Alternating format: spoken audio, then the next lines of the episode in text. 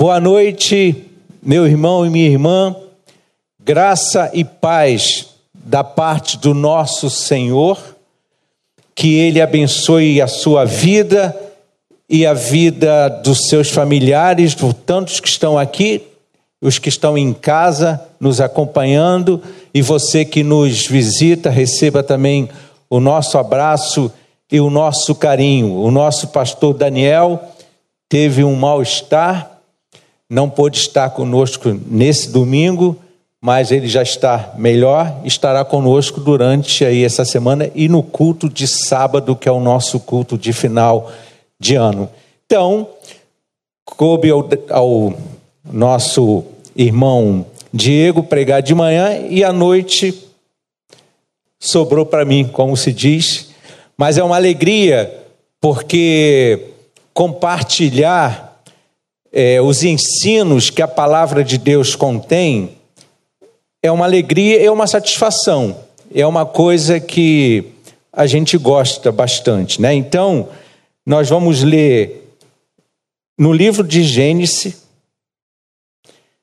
no capítulo 37, é um texto bastante conhecido, na verdade, uma história bastante conhecida de todos nós, mas vale a pena a gente ler pelo menos um trecho dessa história, né, que vai do capítulo 37, é interrompido no capítulo 38 e vai até o capítulo 50, que é a história de José. Mas esse trecho diz o seguinte: Os irmãos de José tinham ido cuidar dos rebanhos do pai, perto de Siquém Israel disse a José: Como você sabe, seus irmãos estão apacentando os rebanhos perto de Siquém. Quero que você vá até lá. Sim, Senhor, respondeu ele, menino obediente, né? Disse-lhe o pai: Vai ver se está tudo bem com os seus irmãos e com os rebanhos e traga-me notícias. Jacó o enviou quando estava no vale de Hebron. Mas José se perdeu quando se aproximava de Siquém. Um homem o encontrou vagueando, vagueando pelos campos e lhe perguntou: Que é que você está procurando? Ele respondeu: Procuro meus irmãos. Procuro meus irmãos. Coisa bonita, né? Pode me dizer onde, onde eles estão apacentando os rebanhos? Respondeu o homem: Eles já partiram daqui. Eu os ouvi dizer: Vamos para Dotã. Assim José foi em busca dos seus irmãos e os encontrou perto de Dotã. Mas eles ouviram de longe e antes que chegasse, planejaram matá-lo. Lá vem aquele sonhador. Diziam uns aos outros: É agora. Vamos matá-lo e jogá-lo num destes poços, e diremos que um animal selvagem o devorou veremos então o que será dos seus sonhos. Todos nós conhecemos essa história. Não há necessidade de fazermos uma recapitulação dessa história desde esse início aqui até o seu final. É uma história muito linda. Vocês também, claro, devem lembrar de um trecho lá da música da Aline Barros, né, Ressuscita-me, que diz o seguinte: estão tentando enterrar minha alegria, tentam cancelar os meus sonhos. Claro que eu não vou cantar, né? Mas tem esse trecho que diz lá: estão tentando enterrar minha alegria, tentam cancelar os meus sonhos. Como nós vimos aqui no texto, José foi chamado de sonhador. Como se ser sonhador fosse um defeito, né, fosse algo errado, como se... mas a história de José, que todos nós conhecemos, que começa nesse capítulo, ela retrata, e a gente vê isso né, ao longo da história, as intrigas, os ciúmes no seio de uma família. Mas também, por outro lado, essa história de José revela o, o chamado, a vocação e o cuidado providencial de Deus.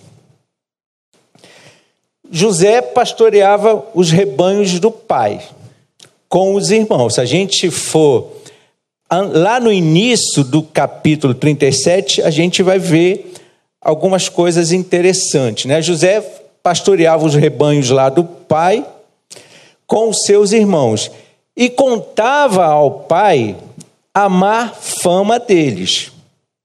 Lá nos versículos iniciais desse capítulo.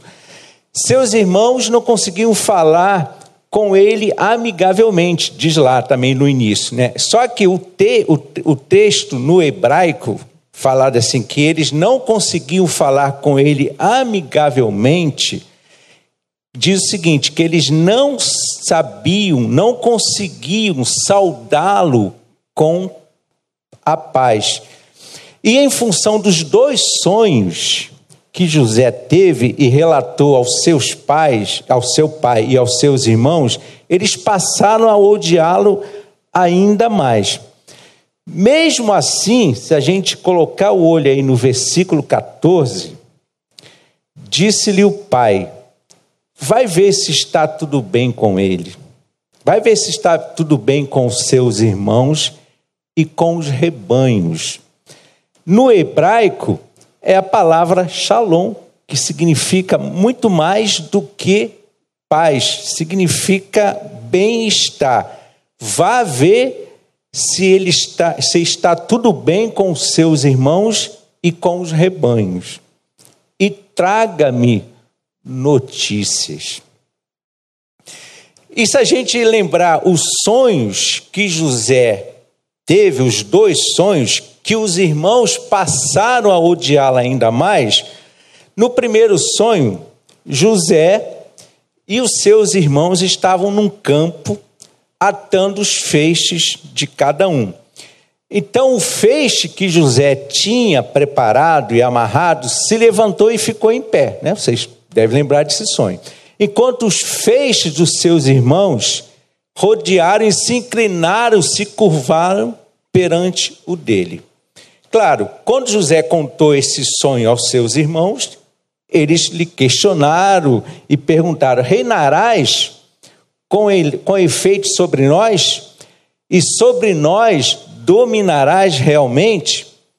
No segundo sonho, José viu o sol, a lua e onze estrelas que se inclinavam perante ele.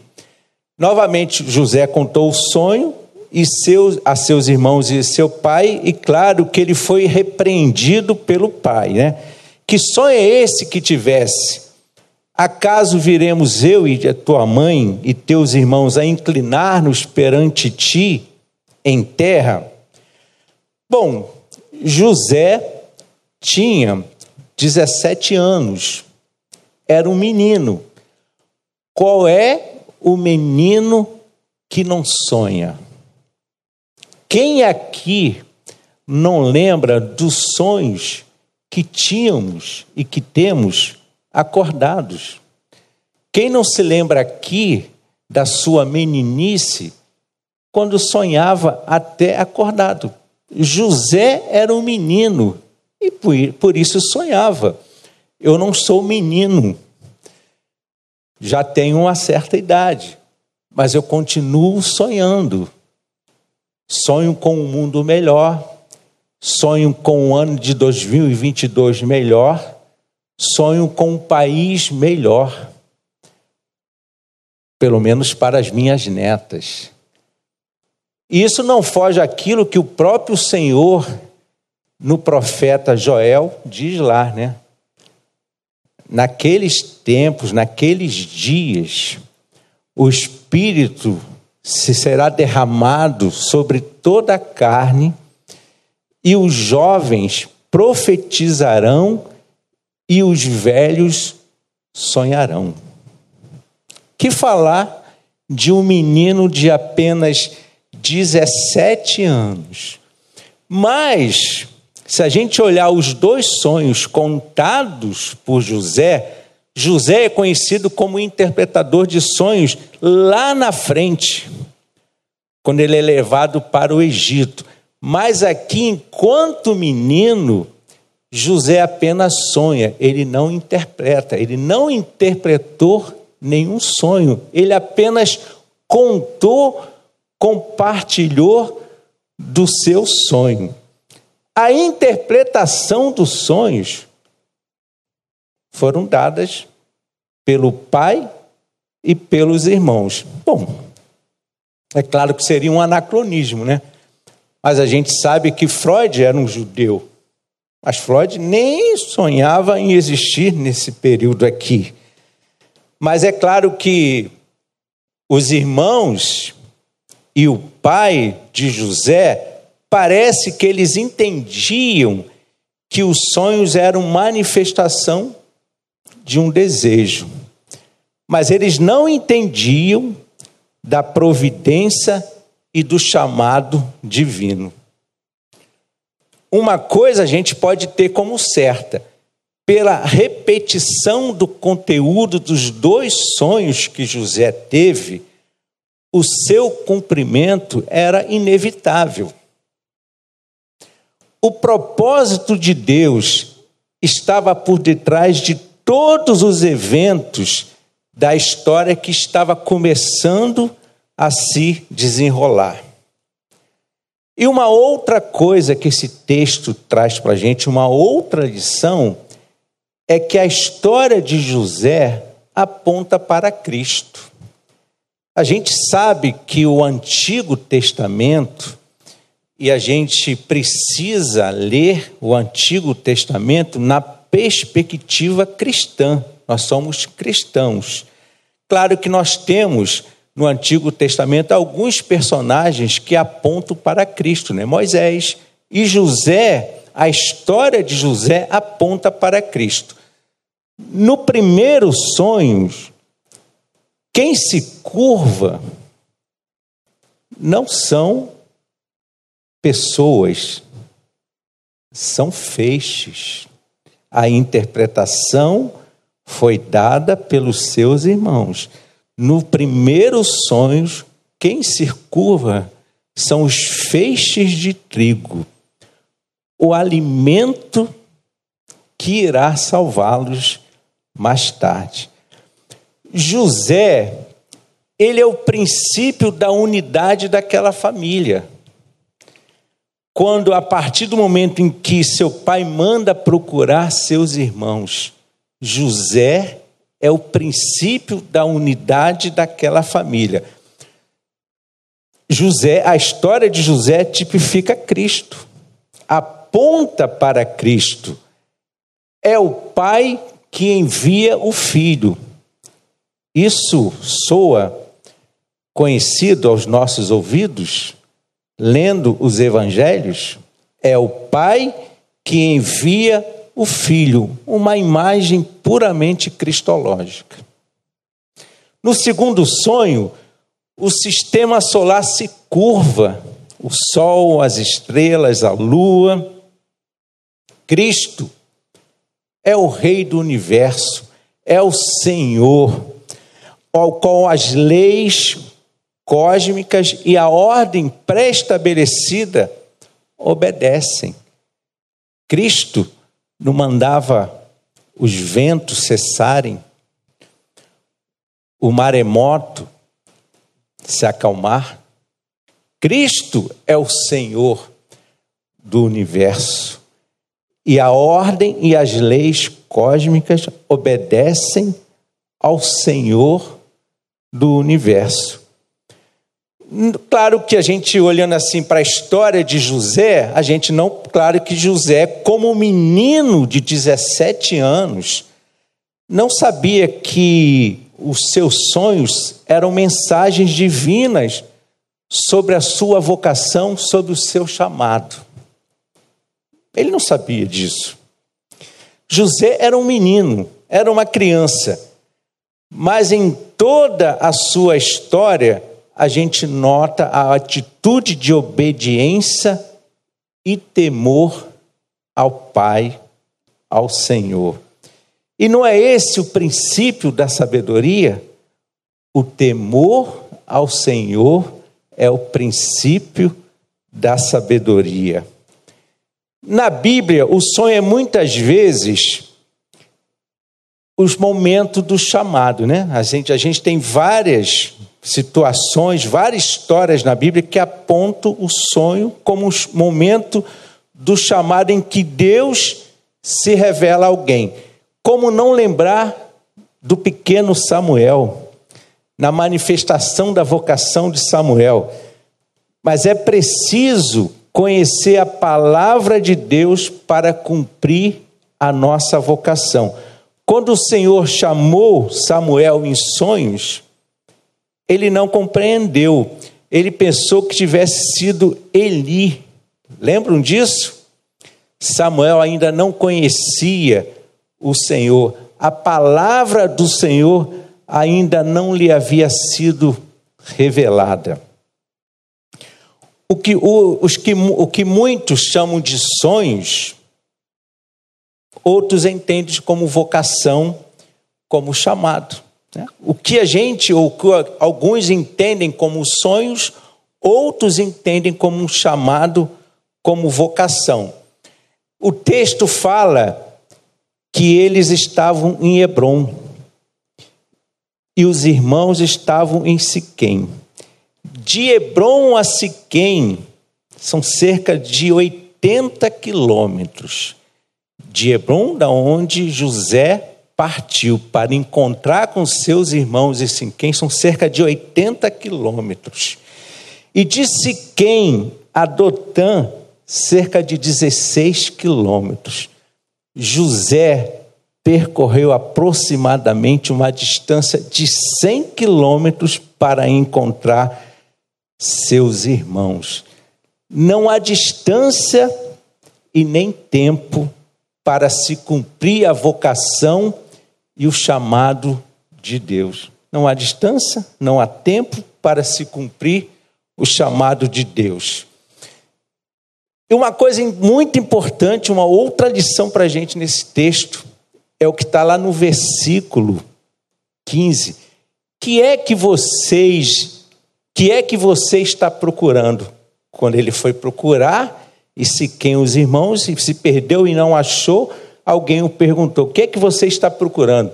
Ele respondeu: Procuro meus irmãos. Sem saber, sem saber, José, ele explicita a sua vocação que é, meus irmãos e irmãs, a nossa vocação. Sem saber, aquele menino de 17 anos fala da sua vocação. Procuro meus irmãos, e sem saber, vive a sua, a sua vocação na obediência ao Pai. A história de José, além de tipificar Cristo orienta a gente na nossa caminhada de fé, em perceber nos encontros que nós temos na jornada da vida, nos acontecimentos, nos lugares, os fluxos da graça de Deus e permite a cada um de nós entender nos acontecimentos na vida do dia a dia que pode ser parte da nossa vocação, do nosso chamado em Cristo. A vocação de José, o chamado de José para procurar seus irmãos, é a nossa vocação.